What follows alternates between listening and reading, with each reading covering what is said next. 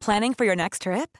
Elevate your travel style with Quince. Quince has all the jet setting essentials you'll want for your next getaway, like European linen, premium luggage options, buttery soft Italian leather bags, and so much more. And is all priced at 50 to 80% less than similar brands.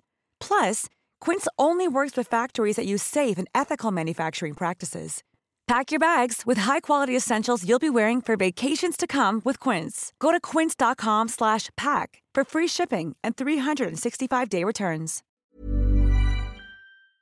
Place du Palais Bourbon, le podcast qui connecte élus et citoyens. Mes chers compatriotes, j'ai décidé de dissoudre l'Assemblée nationale. Je voudrais tout d'abord vous faire partager une conviction de femme.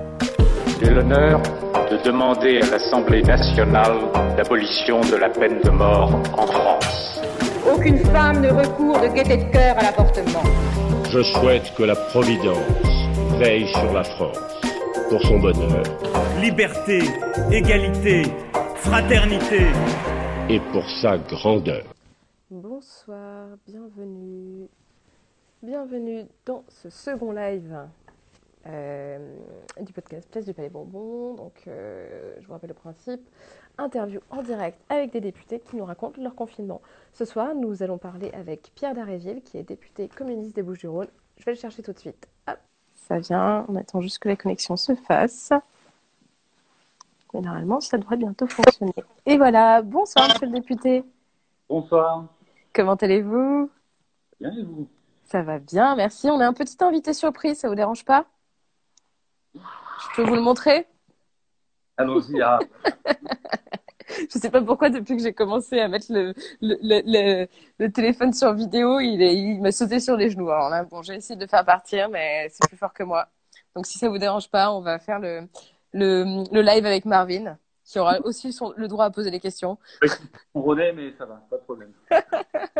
J'espère que vous n'êtes pas allergique. ouais, ça devrait aller. Là. Ça devrait aller, ouais, c'est clair. Comment allez-vous?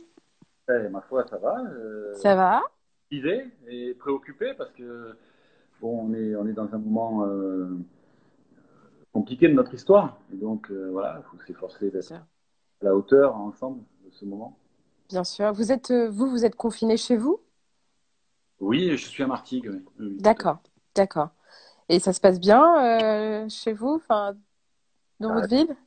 Autant que possible, hein, autant que possible. Le confinement, c'est c'est quand même quelque chose de compliqué. Euh, C'est certain. vient aussi euh, exacerber toutes les inégalités dans la société. On est Bien sûr.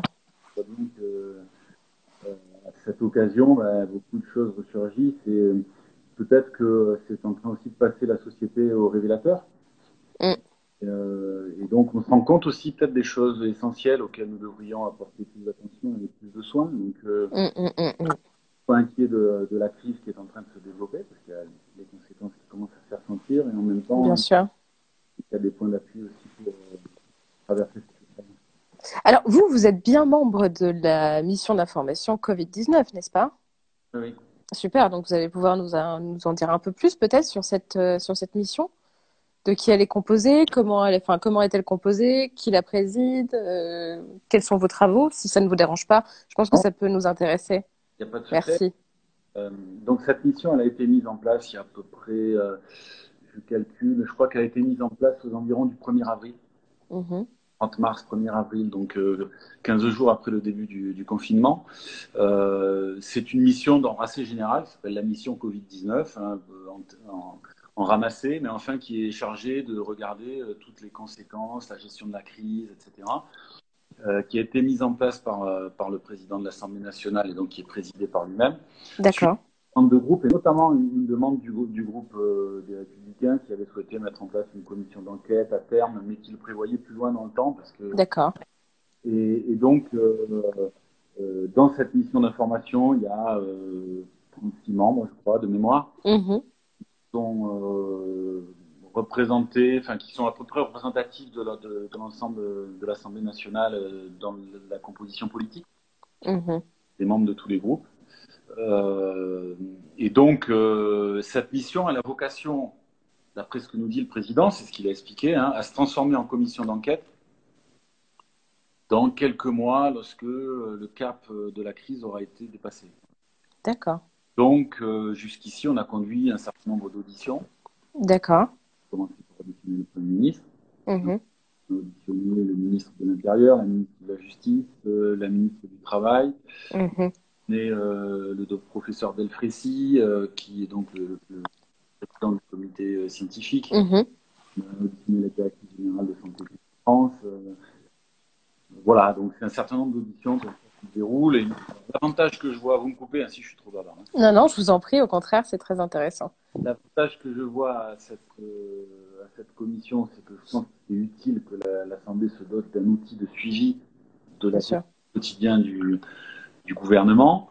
Euh, Mhm. pas rester dans cet état d'urgence sanitaire où le Parlement est complètement injecté, hein, il est balayé. euh, voilà. Tout le pouvoir revient finalement à l'exécutif. Bon, mais euh, en réalité, c'est quand même euh, assez marginal comme euh, et d'autant plus que, en fait, ce qui s'est passé, c'est que on a auditionné beaucoup de ministres et que Mhm. on a donné la parole à des gens qui l'avaient déjà finalement. Bien sûr, dans les médias, etc. Mais le but, ce sera la rédaction d'un rapport, comme la majeure partie des, des missions, des, des commissions, pardon. Ouais. Il y aura un rapport qui sera rédigé, co-rédigé par Richard Ferrand et par l'ensemble des présidents et présidentes des commissions euh, permanentes de l'Assemblée. Voilà. d'accord, d'accord. Et donc, euh, les auditions, elles sont censées nourrir ce rapport. Mhm. Et Très puis, bien. euh, le travail des commissions par elles-mêmes, parce qu'elles ont recommencé à travailler un tout petit peu, Ah oui, d'accord. nourrir un peu aussi le travail de cette mission générale. Par Mhm. exemple, la commission des affaires sociales dont je suis membre, Mhm. euh, nous, avons, euh, nous avons commencé donc à travailler sur la question des EHPAD, qui nous a été déléguée par la mission d'information. D'accord. qui fait partie des questions dont s'occupe euh, la, la commission des affaires sociales. Mhm. Et moi, par ailleurs, il y a, on, a, on a désigné euh, six binômes au sein de la commission des affaires sociales qui sont chargés de, de suivre particulièrement euh, des champs euh, qui relèvent de son activité, notamment dans le, le cadre du budget. Donc, par exemple, il y, avait, euh, il, y a deux, il y a deux députés qui sont chargés de s'occuper de la question du travail et de l'emploi. Mhm. Il y en a deux qui sont s'occuper de la santé, il y en a deux qui sont chargés de s'occuper des EHPAD, il y en a deux qui sont chargés de s'occuper du handicap, et puis en oublier. Mais moi, je suis chargé de m'occuper avec Michel de Vaucouleurs, qui est député des Yvelines et du Modèle, de la question de la solidarité. D'accord. Aujourd'hui, Ah oui, il va pas voter l'exclusion fiscale, bien sûr. le Et je rebranche mon téléphone. Voilà. Donc voilà. Le- Et comment vous faites pour, euh, pour vous réunir concrètement? Comment ça se passe? On a vu plein de photos qui passaient sur, euh, sur Twitter avec euh, des conférences Zoom, Ouais. des screenshots de conférences. C'est comme ça? Ouais. C'est ça. ben, pour l'essentiel, les, les réunions qui, qui ont lieu, elles se passent par, par visioconférence. D'accord. Donc, alors du coup, ça nous oblige quand même à une, un certain formalisme en fait. Mm. C'est-à-dire qu'on a deux minutes de, de questions et puis euh, voilà. Après, une fois qu'on a posé nos, nos questions, euh, c'est fini. Euh, donc, euh, c'est pas complètement satisfaisant non plus parce qu'en fait, le sentiment qu'on a, c'est qu'on n'est pas une vraiment une assemblée. On est des députés. Mm. Vous voyez, c'est un peu plus compliqué aussi d'avoir des interactions. euh, Bien euh, sûr. aussi Entre- vivante que si on, se voyait. Alors c'est très pratique, hein. Ouais, je- franchement, euh, ça nous permet quand même de faire des choses. Bien sûr. euh, bon, ça a ses limites aussi. Quoi. Voilà. Et du coup, comment ça s'organise euh, Parce qu'il y a quand même certains députés qui sont dans l'hémicycle, en nombre restreint, n'est-ce pas? Oui, alors on a le droit. En fait, euh, il y, a eu- il y a les questions d'actualité se poursuivent. Mhm.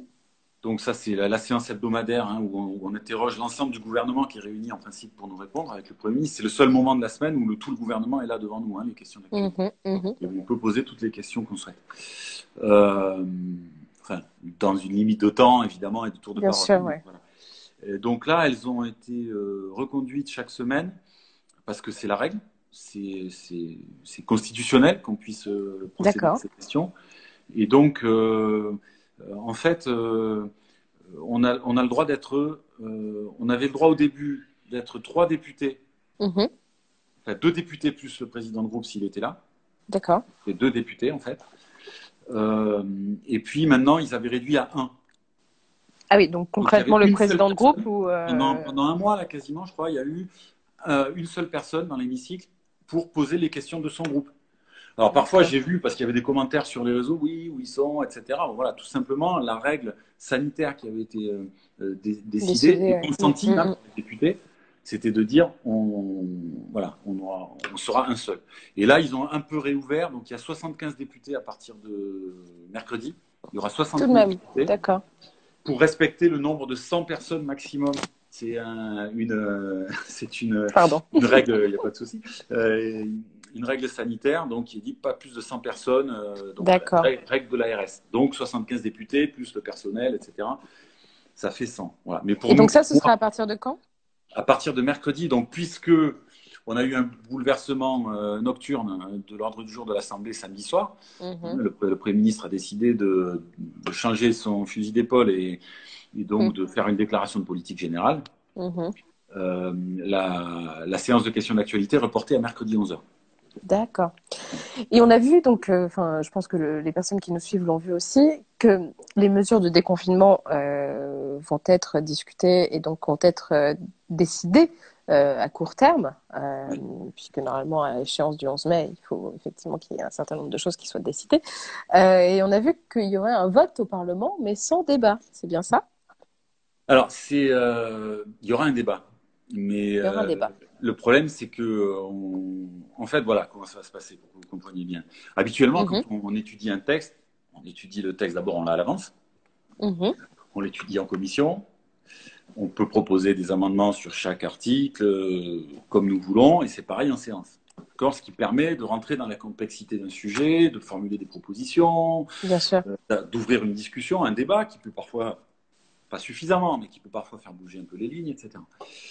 Euh, là, ce qui va se passer, c'est qu'en fait, tel que ça nous est annoncé, hein, euh, le Premier ministre arrive, il fait une déclaration générale sur le déconfinement, il explique son plan de déconfinement. D'accord. Ensuite, on a, chaque groupe a droit à la parole. Mhm. Nous, par exemple, nous aurons 10 minutes de temps de parole.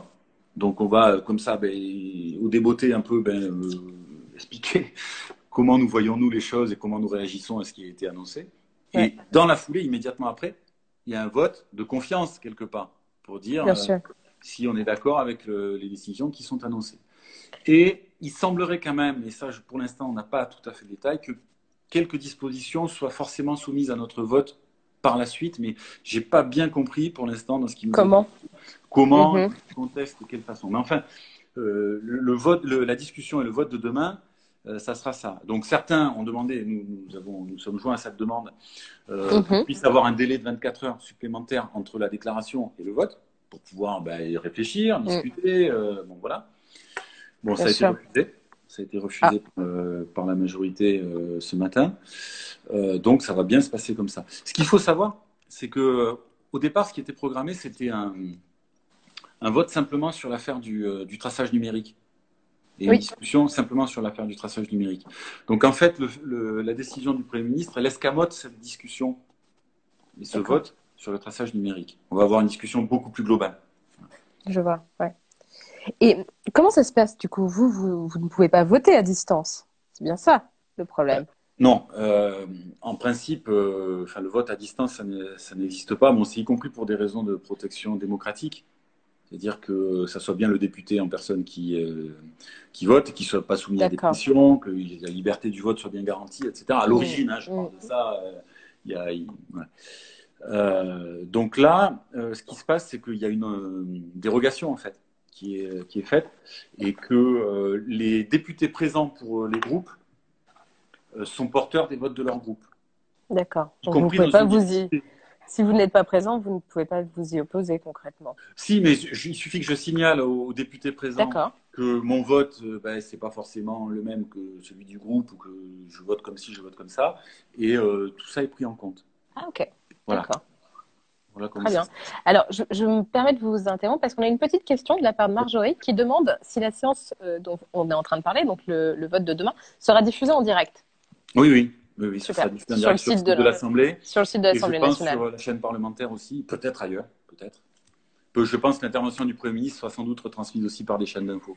Alors après, on nous demande si le fait d'avoir regroupé le débat et le vote de l'application de tracing avec le déconfinement est a priori euh, voulu et que ce serait pas forcément, enfin finalement une espèce de manœuvre politique. Qu'est-ce que vous en pensez? Bah, C'est une bonne question. Juste avant de répondre à ça, je, je, la, pour euh, terminer de répondre à la question précédente, bien sûr, euh, ça sera retransmis. La dernière fois, ils ont retransmis qu'une partie des, des, débats, et donc il se trouve que les prises de parole de certains groupes dont la mienne, euh, ben, sur les chaînes d'infos, je parle, hein, pas sur le site LCP ou le site de l'Assemblée, mais sont passées un peu à l'as. Voilà. Et donc, voilà, des fois, ça, ça pose des questions. Alors, sur la question, euh, la deuxième question posée, oui, moi, je pense que c'est une manœuvre politique parce qu'il y avait des divisions euh, dans la majorité qui étaient apparues sur, euh, sur ce sujet et que le Premier ministre, il a voulu s'éviter un débat un peu compliqué et un vote un peu compliqué sur ce sujet du tracing et, euh, et peut-être aussi relativiser euh, sans doute euh, cette question-là dans le débat général. Voilà. Or, c'est quand même une question. Oui, la noyer un peu peut-être euh, voilà. dans un débat plus global. Intéressant. Mmh, mmh, mmh. Effectivement. Si ça vous dérange pas, Monsieur Daréville, on va prendre cinq minutes pour parler ouais. de vous un peu, parce que nous, on est curieux, on veut savoir ça ce que vous, vous disiez avant. Bah oui. En fait, on aimerait bien savoir, enfin moi en tout cas, je ne sais pas si, si, si, les gens qui nous suivent sont d'accord, mais on aimerait bien savoir qu'est-ce qui vous a amené à être député aujourd'hui. Déjà, quel est votre engagement politique D'où vient-il? Euh, Qu'est-ce que vous faisiez avant? Depuis quand êtes-vous député? Enfin, que vous nous racontiez un peu cette, cette aventure. Et euh, qu'est-ce qui vous a poussé à être là aujourd'hui? Euh, bah, c'est une vaste, vaste, question. Moi, je suis député. D'abord, je suis député euh, communiste. Mm -hmm. euh, je suis député depuis 2017. Hein. C'est mon premier mandat. Ça fait très longtemps que je m'intéresse à la politique, à la chose publique. Euh, depuis, depuis que je suis jeune, quoi, depuis que j'étais ado. moi, j'ai été dans des mouvements de jeunesse. Euh, et... Communiste aussi ou vous, étiez, non, vous avez toujours été communiste? J'étais membre de la jeunesse ouvrière chrétienne. D'accord. Voilà. Euh, mais voilà, j'étais euh, investi pour dans mon lycée, voilà, enfin des, des, choses comme ça, quoi. Hein, et puis donc la chose publique, j'ai toujours trouvé que c'était important et j'ai, en fait, enfin j'ai trouvé que c'était important. J'ai toujours été révolté contre les injustices. Mmh. Toujours, euh, toujours eu envie de voilà d'un monde plus juste, plus humain, euh, d'un monde meilleur. Et, euh, et donc c'est ça, je crois, qui m'a conduit fondamentalement à, à m'engager en politique et à vouloir lutter contre bah, contre la loi de l'argent, contre la loi du plus Mmh. fort, contre toutes ces inégalités qu'on voit dans la société, et puis à permettre, je crois, plus profondément aussi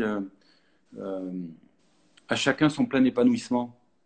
Euh, voilà, vous voyez, cette, cette, question de l'émancipation, pour moi, c'est fondamental. fondamental. Je crois qu'on a Mm. tous droit à ça, quoi, à avoir une, une vie belle, quoi, euh, qui nous rend heureux euh, le plus possible. Et d'avoir les mêmes chances au départ que- aussi. Oui, voilà, et, Mm. puis des droits, enfin, défendre des Bien droits sûr. aussi, parce que ça passe par là. Et euh, donc voilà, j'ai toujours, donc je suis devenu un militant. Bah, je, je me suis posé, je me suis dit pour euh, être utile à ça, à j'ai jugé qu'il fallait euh, qu'il fallait bah, s'engager quoi et euh, Mhm. pas tout seul parce que je crois à l'action collective pour moi la politique c'est pas une aventure individuelle c'est pas un destin enfin voilà. Pas ça quoi Euh, au contraire c'est euh, c'est un outil collectif et et donc euh, bah, je suis devenu un militant et moi, je me suis mis à réfléchir avec d'autres pour Mhm. moi l'engagement dans un parti Pardon. contrairement à ce que parfois je peux entendre c'est enfin, c'est pas une servitude quoi c'est pas Mm. j'ai pas perdu ma liberté en faisant ça au contraire, ça m'a appris des tas de choses, ça m'a permis de d'être peut-être d'avoir un peu plus de prise sur les événements et, et puis de voilà de, de réfléchir, d'agir.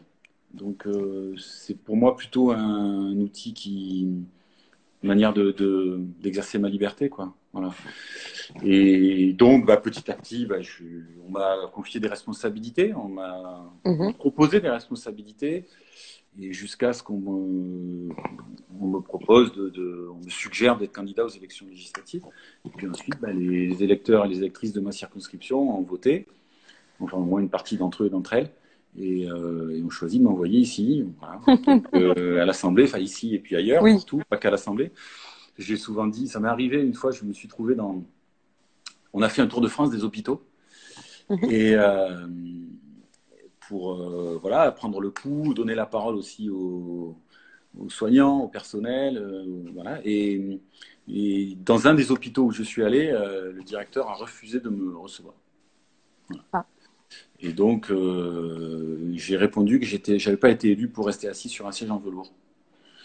J'ai bien été élu pour, euh, voilà, pour être sur le terrain, pour être aussi à Paris, à l'Assemblée, euh, mener la bataille et, euh, et puis faire des propositions et des tas de choses. Mm. Mais, mais ça, ça, ça n'est pas de nulle part. Quoi. Ça, c'est une pratique. une pratique enfin, pour moi, la politique, ça doit être une pratique populaire. C'est une affaire populaire, c'est pas l'affaire de quelques élus.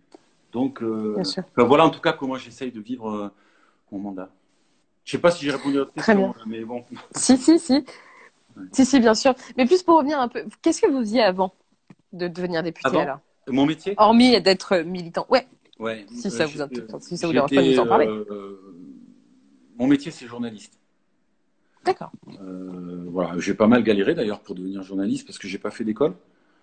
Euh, Moi non plus. Mais je crois que c'est bien qu'il y ait aussi des journalistes qui n'aient pas fait d'école. Enfin, mhm. c'est une autre manière peut-être d'appréhender les choses des fois. Ça, dans une rédaction, ça peut enrichir.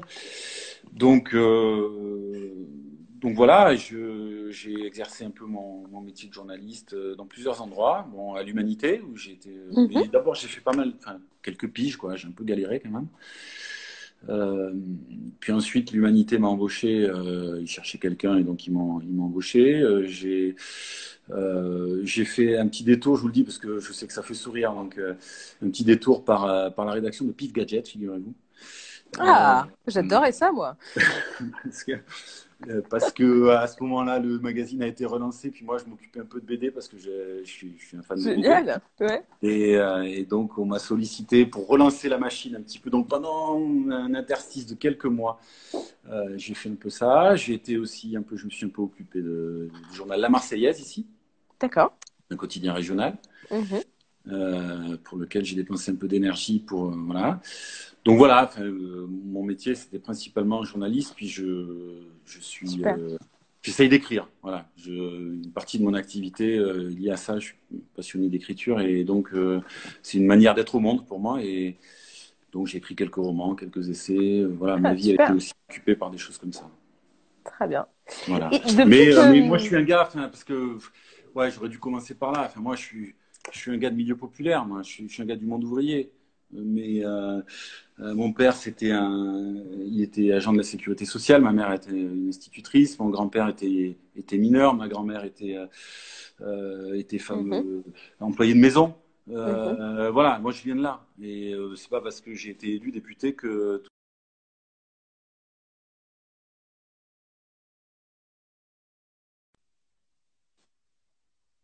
C'est certain.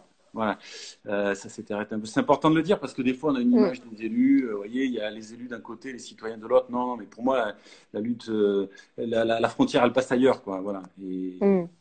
Et, la voix que j'essaye de faire entendre, c'est c'est la voix de, des gens du peuple, c'est la voix des gens des quartiers, c'est la voix des, mm-hmm. du travail, des chômeurs, des retraités.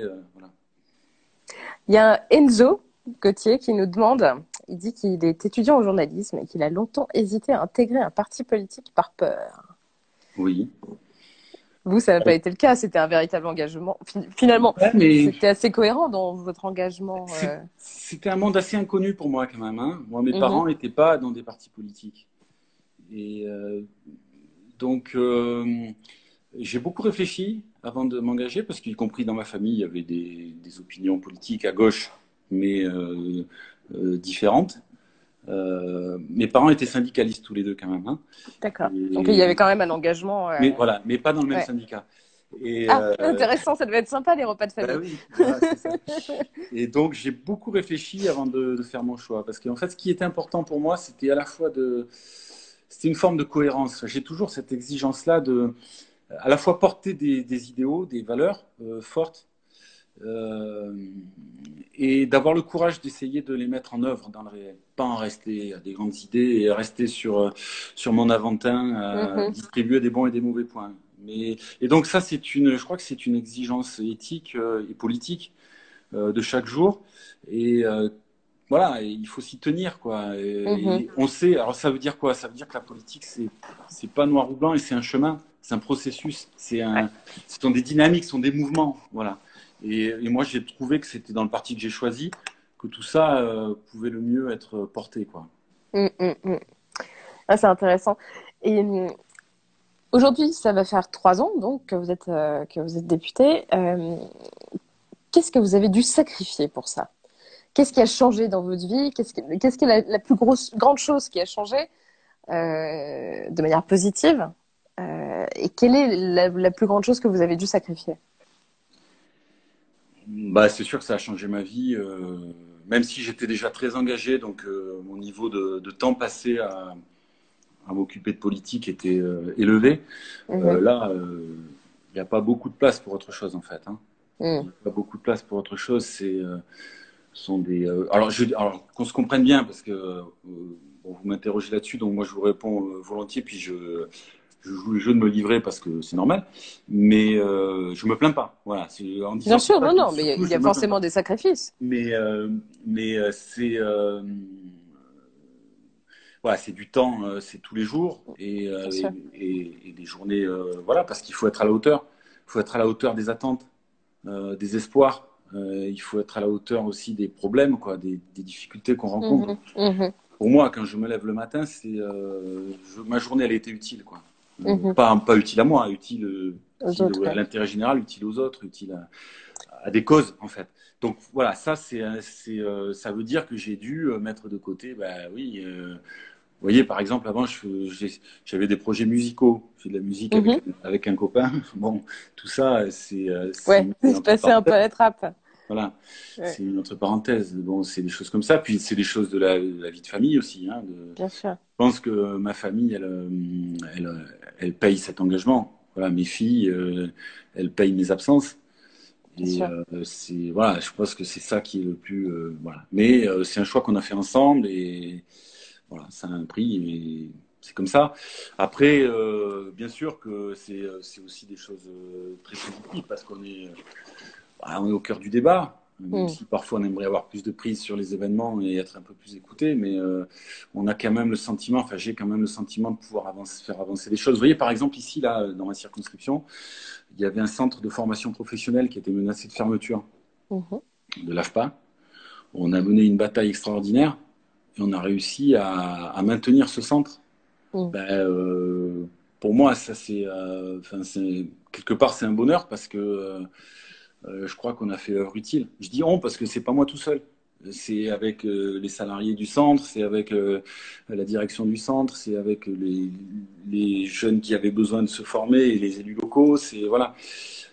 donc c'est quelque part quand on réussit à faire avancer les choses, mmh. ben, voilà, on se dit que, enfin, on en retire une, j'allais dire une satisfaction, c'est pas une satisfaction, mais euh, voilà, ça nous, ça nous, ça nous fait avancer, quoi. Ça, me, ça me donne envie de continuer à mener la bataille. Mm, bien sûr. Et vous, vous êtes quand même dans un, un, rôle un peu particulier parce que vous faites partie de l'opposition. Et euh, qu'est-ce que ça veut dire d'être euh, aujourd'hui dans l'opposition? Qu'est-ce que c'est concrètement? Est-ce que c'est pour vous quelque chose de constructif? Est-ce que c'est quelque chose qui est plus en opposition, comme son nom l'indique? Comment est-ce que vous voyez ce, ce mandat, mandat d'opposition, parce que c'est pas un mandat anodin, c'est quelque chose de particulier par rapport à la majorité. C'est peut-être beaucoup plus difficile, je ne sais pas, que d'être dans la majorité.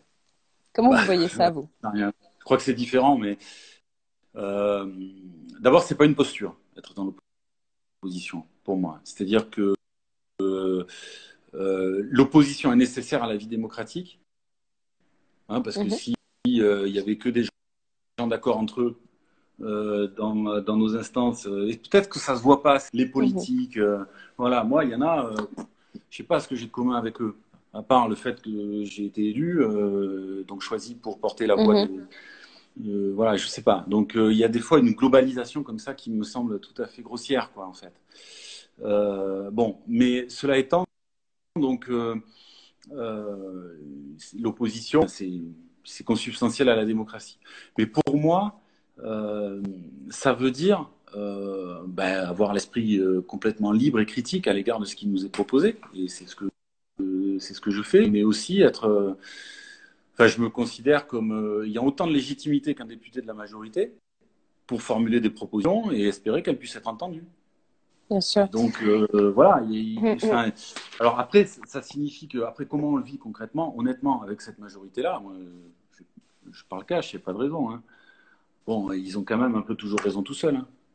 Euh, L'expérience que je fais, c'est que euh, euh, quand une idée vient pas d'eux, c'est quand même compliqué pour eux de l'admettre. Je vous donne un exemple. J'ai porté une proposition de loi sur euh, les aidants. Vous savez, ce sont Mhm. les personnes qui, qui, qui en perte d'autonomie ou qui a besoin du- d'un accompagnement. Enfin, et, Bien sûr. Et- et donc, il y a 11 millions de personnes qui sont concernées par cette idée. C'est considérable. Donc, je me suis suis penché Absolument. sur ce sujet. J'ai rendu un rapport. J'ai fait Mhm. une proposition de loi pour essayer d'améliorer la, la situation de ces personnes. Et en fait, euh, euh, elle a été rejetée. Et je pense que c'était indéfendable. Parce que euh, c'était honnêtement apporté au niveau financier et que ça correspondait à un Mhm. véritable enjeu. Et il y avait une majorité, mais qui a rejeté la proposition. Et ben, il se trouve, euh, un an et demi après, ils ont décidé de l'intégrer Mhm. dans le projet de loi de Ah. financement de la sécurité sociale. Donc, intéressant. euh, ouais. il fallait que ça vienne d'eux. quoi. Oui, oui, bien Alors, sûr. Bon, après, peu temps, je suis importe. très heureux qu'elle ait été adoptée, et tant mieux. Et ça veut Voilà. j'ai fait mon boulot et que euh, j'ai servi à quelque chose. Donc, euh, voilà. Et que les choses avancent. Mm, mm, Voilà. mm. Mais, euh, bon, je vous ai pris cet exemple-là, mais c'est quand même compliqué. On voit une, une majorité qui a du mal à, à entendre tout ce qui rentre pas dans son schéma de pensée et, et Mhm. finalement, qui comprend pas. Il y a des contradictions dans la société. Bien sûr. Et donc, il faut entendre aussi, même ceux avec quoi on n'est pas d'accord. Même ceux avec n'est tout à fait. Ouais, c'est, Bon, et... mais on a une, pratique du pouvoir, manière dont ils procèdent. Oui, bien sûr. Alors, on a quelqu'un qui nous demande euh, si, d'après vous, les nombreux amendements qui ont été déposés sur le projet de loi retraite, c'était euh, des amendements qui étaient davantage constructifs ou est-ce que ça visait plutôt à euh, de l'obstruction, d'après vous? Bon, il y a, il y a- il y a plusieurs choses. D'abord, euh, oui, on était dans un rapport de force. Parce que dans le pays, Mhm. il y avait des manifs depuis euh, des semaines et des semaines. Et avec, dans le- les enquêtes d'opinion, montraient que l'opinion publique, telle qu'elle s'exprimait, en tout cas dans ces enquêtes, elle était défavorable au projet.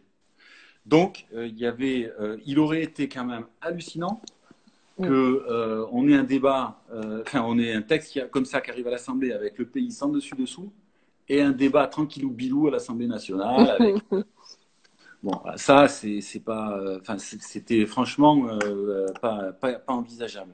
Il faut que ce qui se passe à l'Assemblée, ça soit aussi à l'image de ce qui se passe dans le pays. Voilà. Bon, cela étant, euh, à quoi ça sert un amendement? Ça sert à gagner du temps de parole pour pouvoir défendre des idées, Mhm. pour pouvoir faire des propositions.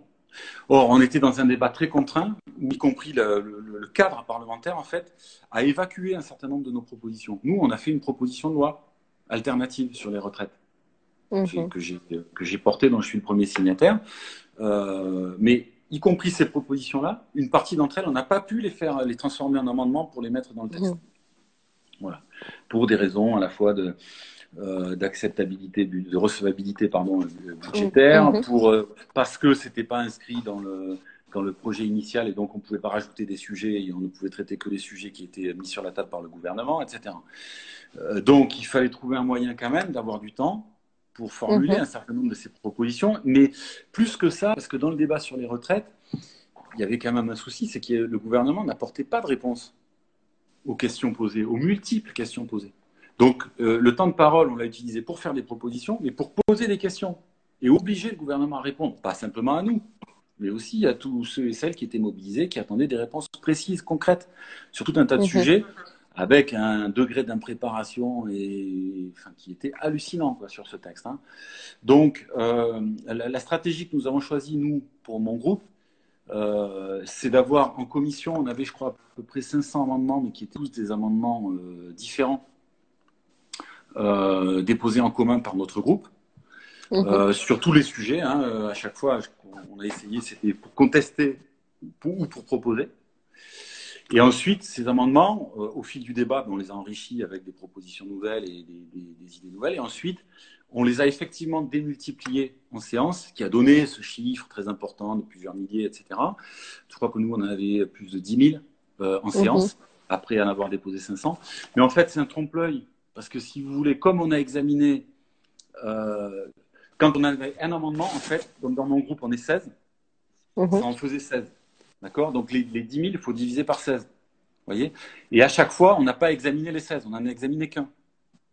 D'accord? Donc ça veut dire que bon, ils ont crié au loup, ils ont, etc. Mais c'était. Euh, il y, a, enfin, y avait quelque part un peu de trompe-l'œil là-dedans. Mhm. Bon, nous, on a, on a voulu montrer en tout cas qu'on ne se laissait pas faire et qu'il y avait. On a voulu pousser le débat et, et, et on avait tout à fait le temps, contrairement à ce qu'a dit la majorité, même avec ce nombre d'amendements importants, d'aller au bout de la discussion. Ça prenait pas Mm. trois ans et demi comme ils l'ont expliqué, c'est pas vrai. Voilà. Oui, ça aurait fait beaucoup. On nous demande encore euh, sur, euh, sur le chat euh, si, d'après vous, les- la convergence des gauches est plus facile à, à mener au sein de l'Assemblée nationale qu'au niveau local. Euh, je, je- je- c'est différent en fait. Euh, Mhm. On arrive à travailler ensemble à, à l'Assemblée nationale, euh, en tout cas être convergents sur un certain nombre de sujets, parfois aussi Mhm. faire du travail commun utile. Euh, parce que bah, voilà, on est en face aussi d'une d'une proposition et d'un gouvernement, et donc bah, euh, on essaie de peser le plus fort possible dans la, dans la balance. Euh, au plan local, ça arrive. Enfin, je pense qu'il y a eu des beaux rassemblements qui se sont opérés, notamment aux élections municipales. Ça n'a pas été le cas partout, mais ça renvoie à une Mhm. question qui, à mon avis, est un peu différente, qui est est-ce que c'est plus facile euh, d'opérer le rassemblement à l'Assemblée nationale ou euh, dans les territoires. Généralement dans le pays euh, pour préparer euh, des échéances à venir. Et, euh, Mhm. et c'est vrai que la division de la gauche est un, est un problème lourd. Et moi, je pense qu'il faut vraiment travailler à, à rassembler, à proposer une perspective pour, pour les années qui viennent. euh, euh, pour, euh, pour, pour, enfin, il faut qu'on arrive à présenter une alternative à Emmanuel Macron. L'alternative à Emmanuel Macron, ça peut pas être euh, Marine Le Pen. Il faut, il, faut, il faut une proposition de gauche. Et donc, moi, je crois que c'est possible, mais ça demande effectivement du travail. J'espère que ce que nous faisons à l'Assemblée nationale peut être utile à Mhm. débloquer la situation un peu plus, de manière un peu plus générale. Bien sûr. Vous êtes combien de députés communistes à l'Assemblée nationale là, en ce moment? Alors, dans notre groupe, on est euh, 16. Euh, D'accord. des, des députés qui sont euh, membres du Parti communiste, il y en a 11. Voilà, les autres sont des gens, euh, des ultramarins, des députés ultramarins et qui ont une affinité euh, avec, euh, avec nous, avec qui nous travaillons très bien, mais qui ont leur propre Mhm. sensibilité. Voilà. Ok, super. Bien. On est un peu répartis. Il y a des députés, il y en a, il y en a, il y en a trois en, en Seine-Maritime. Mhm. Et puis voilà, après on est un peu répartis. Il y en a un peu dans, dans le, dans le- en Auvergne, dans le Nord. Voilà, moi, moi ici euh, dans les Bouches-du-Rhône, euh, et puis en région parisienne. voilà. Ouais. On n'est pas assez nombreux. C'est sûr. Bon, bah super. Est-ce que vous m'entendez? J'ai l'impression qu'il y a un, un tout petit problème de connexion. Je vous entends plus très bien là. Non, plus du tout. Allô? Est-ce que vous m'entendez? Hop.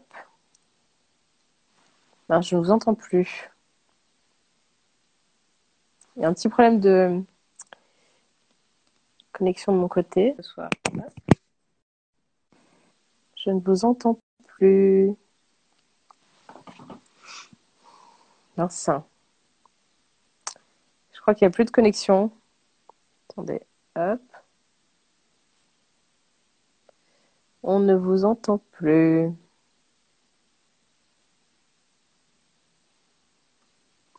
Est-ce que, vous, est-ce que moi, vous m'entendez? Parce que moi, je vous entends plus.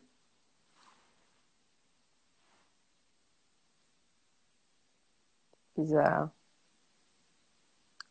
Mhm. Je vais arrêter. Je vais reprendre.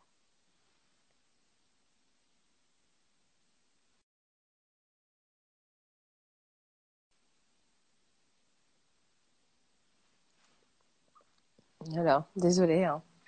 On n'entendait plus le député. Mais est-ce que moi, vous m'entendez ou pas? Ouais, ouais, je vais essayer de relancer. Où est-il? Il est là. Hop. On va voir si ça fonctionne. Bonjour à tous.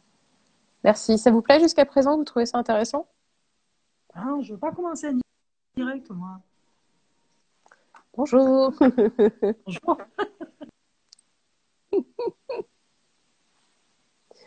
ah, il y a un petit problème. Moi, on m'entend. Super. C'est déjà pas mal. Salut à ceux qui nous rejoignent. Bonsoir, bonsoir. Alors. Je sais pas, peut-être qu'il va plus revenir. Ce serait dommage qu'il nous, nous ait abandonnés comme ça quand même. Qu'est-ce que vous en pensez? Il est là. Hop. C'est bon. On est dans les vraies conditions euh, direct. Voilà, désolé. Vous voyez, comme ça, comme ça, au moins, on ne pourra pas nous dire qu'on faisait semblant d'être en direct. Ah non, exactement. Un vrai direct. ok, bah écoutez, euh, je pense que c'était déjà pas mal. Est-ce que vous avez peut-être des choses à nous, à nous dire en plus? Qu'est-ce que vous voulez dire pour conclure peut-être? Non, bah, j'ai vu passer une question, euh, j'ai pas eu le temps de la lire complètement. Alors Qu'est-ce que euh, c'était comme question Sur la commission des affaires sociales, je crois. Oui, tout à fait. Vous faites partie de la commission des affaires sociales. Quelles sont les mesures prises par le Parti communiste sur le déconfinement? Voilà, c'était juste avant que ça coupe. D'accord. Voilà, ça va nous relancer pour quelques temps parce que. Mais euh... non, euh... effectivement. donc je vous disais juste avant que ça coupe qu'avec mhm. avec le nombre que nous sommes, on essaie de, de couvrir tout le champ de euh, tout le champ de, de, politique, tout le champ des activités humaines, quoi. Hein. Euh, et donc moi, je suis membre effectivement de la commission des affaires sociales. Euh, alors sur le déconfinement, euh, on, on, est en train de, de, finaliser un document. Juste avant, en fait, j'ai quitté une réunion de mon groupe pour être avec vous. Où on est en train de, de finaliser le, le, document qui va formaliser nos, nos propositions.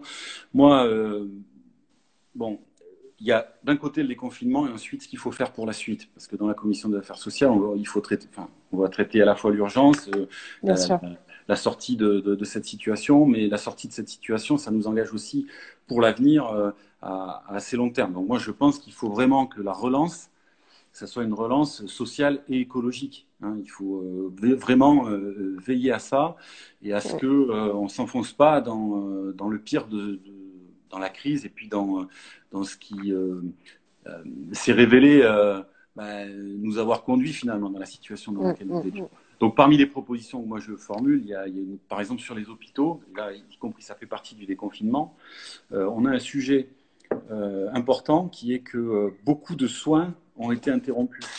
C'est-à-dire qu'on s'est occupé prioritairement du Covid-19 et c'était nécessaire. Mais en même temps, les maladies, elles n'attendent pas. Hein. Tout le reste n'attend pas. Donc il faut, euh, à un moment donné, on ne peut pas rester des mois et des mois dans cette situation-là. Donc ça signifie qu'il faut sans doute réorganiser l'hôpital pour lui permettre de continuer à faire face à la crise un peu plus dans la durée. Là, on a, on a, on a fait face à l'urgence, mais l'hôpital, euh, il faut peut-être aussi réfléchir à son organisation pour tenir mm. cette phase-là. Sinon, on fait reposer sur les soignants euh, enfin, des, des, un poids euh, insoutenable en réalité. Hein. Et donc, ça veut dire qu'il faut aussi faire moi ce que je demande depuis des mois et des mois, mais il faut euh, s'occuper, euh, d'abord abandonner les plans qui ont été euh, annoncés de compression de l'hôpital public, rémunérer mieux les, personnels soignants, embaucher si c'est possible, et je pense qu'il y a des secteurs où c'est possible, plus de personnel. Bon, vous voyez, le déconfinement, il doit aussi s'accompagner de tout un tas de mesures de, de ce type-là. pour ce qui est de, ensuite de, des masques, par exemple, bon, il est clair que euh, il faut que faut cesser cette pénurie. Et donc moi, je, je, suis plutôt pour que. Alors, je comprends pas d'ailleurs pourquoi on a mis autant de temps à se mettre à jour euh, de ce point de vue-là. Pourquoi on a euh, euh, balayé les alertes Parce qu'il y en a eu euh, des alertes sur sur le risque. mais en tout cas, au stade où nous en sommes. Euh, il faut qu'il y ait un droit au masque. Hein, on va recevoir des masques dits grand public, bon, dont on peut, y compris d'ailleurs, il faut faire attention parce que les normes de ces masques ne euh, sont pas adaptées à toutes les situations, hein, y compris au travail, par exemple. Euh, il, faut, faut, faire attention à ça. Bon, mais ça peut être des protections dans la situation où nous sommes utiles, mais à ce moment-là, il faut un droit au masque. Euh, on ne peut pas rajouter une inégalité supplémentaire. Mhm. Euh, donc euh, voilà, il y a des propositions vous voyez, de ce type-là et on propose en tout cas que l'État s'organise pour, enfin, pour la logistique, quoi, pour permettre à Mhm. chacune, à chacun d'avoir, d'avoir ce droit et que voilà. Donc il y a des choses de ce type-là. Après, il y a des mesures d'urgence aussi à prendre. Vous voyez, on a pris pour la suite, en tout cas, j'auditionnais ce matin des, des- des associations de, de lutte contre la pauvreté. Par exemple, je suis inquiet, moi, pour la, la jeunesse. Euh, on a des tas de jeunes aujourd'hui euh, bah, qui sont en grande difficulté parce qu'ils ne peuvent pas bénéficier des mesures qui ont été, qui ont été prises. Euh, ils n'ont pas les, les minima sociaux. Il y a les petits boulots aujourd'hui, même si c'était pas la panacée, bah, on voit bien que ça a disparu. Cet été, Ouais, ça- notamment dans l'hôtellerie, restauration. Exactement. Et Bien sûr. donc, je suis très, très inquiet pour, pour, pour les jeunes. Et, et donc, euh, je crois que là aussi, il y a des, il y a des mesures à prendre. Bon, les champs, le champ, il est très, très vaste. Si je me lance dans un développement, vous allez me maudire parce que c'est trop long. Mais en tout cas, ça sera rendu public. Et si vous le souhaitez, sur le site du groupe, sur mon site, on, On pourra le partager, on pourra le voilà. partager sur, euh, sur Twitter Voilà. si vous voulez. Bien sûr, il y a un certain nombre de mesures très concrètes. Bon, on pourrait, on pourrait parler de tas de sujets compliqués comme celui de, celui de l'école. Comme, euh, bon, mais le, le déconfinement appelle en tout cas euh, pour nous un plan cohérent. Voilà, c'est ça le problème, c'est qu'on a eu euh, des annonces où on ne comprend pas la cohérence qui ont, qui ont été faites. Et donc, euh, je dis pas que c'est simple. Hein. Je, encore une fois, euh, on est dans une crise dont il est vrai qu'elle est inédite, qu'elle est soudaine, qu'elle est d'une ampleur euh, Mm. importante. Mais euh, bon, franchement, euh, il y aurait beaucoup à redire sur la manière dont, dont les choses ont été faites. Et, et donc, nous, on pense qu'il faut mieux organiser la, la sortie du confinement. C'est-à-dire qu'on ne peut pas rester dans cette situation de confinement. Mais euh, il faut organiser les choses correctement. J'ajoute un élément. Euh, quels sont les outils de mesure que nous avons? Si on veut se déconfiner, euh, il faut que ça soit tests. avec une maladie qui recule. Mm. Hein, on peut pas se dé- En tout cas, il faut que la, la maladie continue à décroître. Donc ça veut dire, par exemple, il y a ce fameux l'indicateur de, de reproduction. Il faut qu'il soit en dessous de 1. Si on est au-dessus de 1, ça veut dire que la maladie croît. Donc il faut faire en sorte qu'il reste en dessous de 1, par exemple. En tout cas, c'est une idée qu'on peut. Mais Bien ça veut sûr. dire qu'il faut tester pour savoir où on en est. Et je pense, moi, et pour le déconfinement, je pense que ça, c'est une mesure, mais incontournable. J'aurais dû commencer par là. C'est-à-dire qu'il faut massifier les tests et les cibler. Alors on nous dit on ne pourra pas, euh, pas tester euh, comme ça euh, du jour au lendemain euh, 66 millions de personnes, il faudrait recommencer tous les jours. Mais moi je dis c'est important de savoir où on en est et de suivre l'évolution de la population.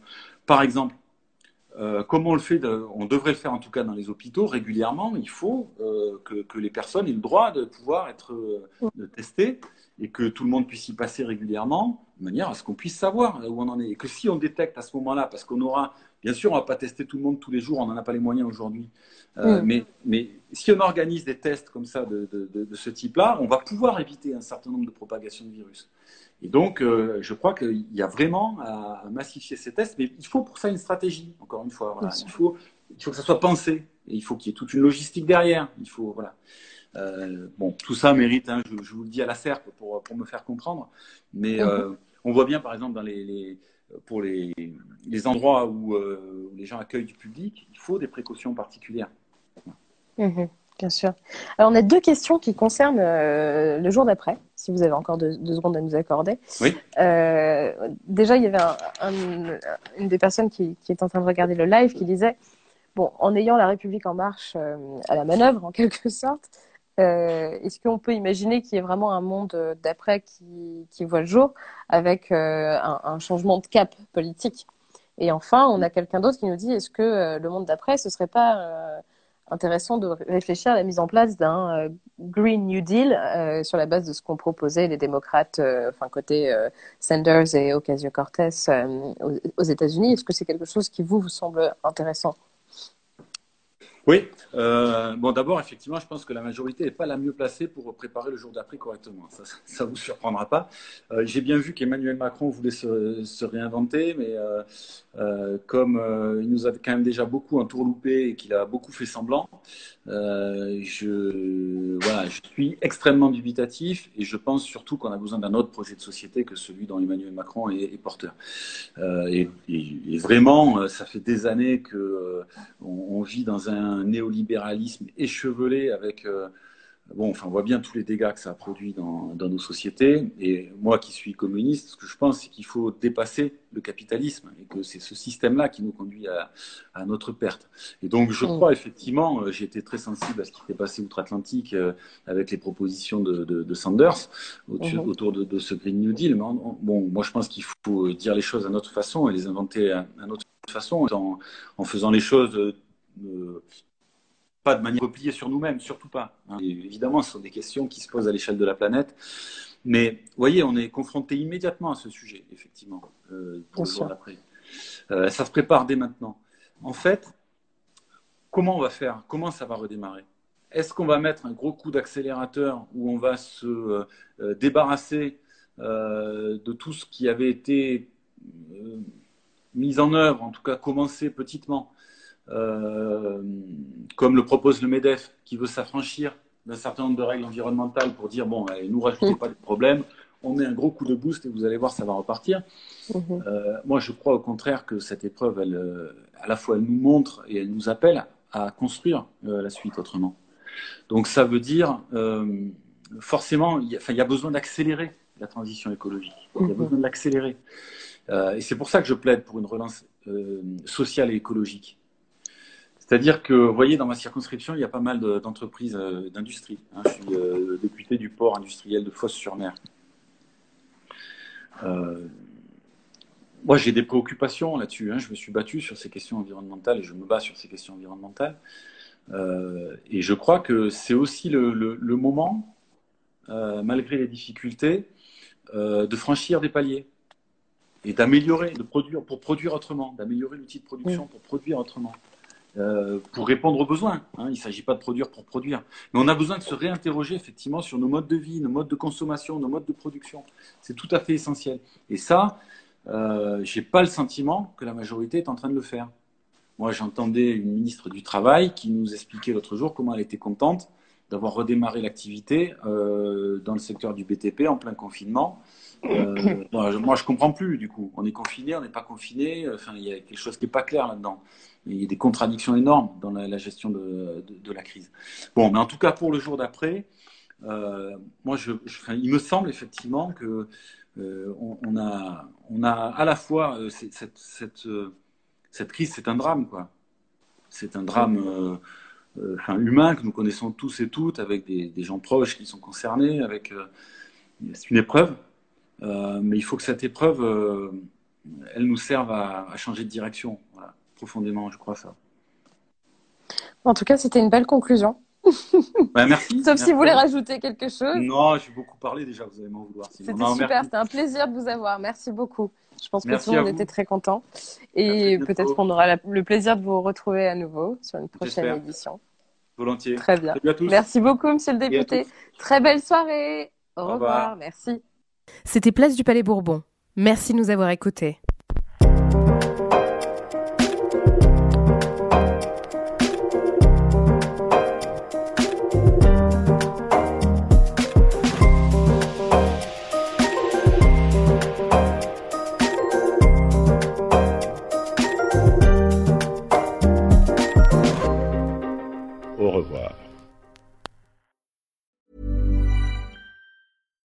We're on a budget, we still deserve nice things.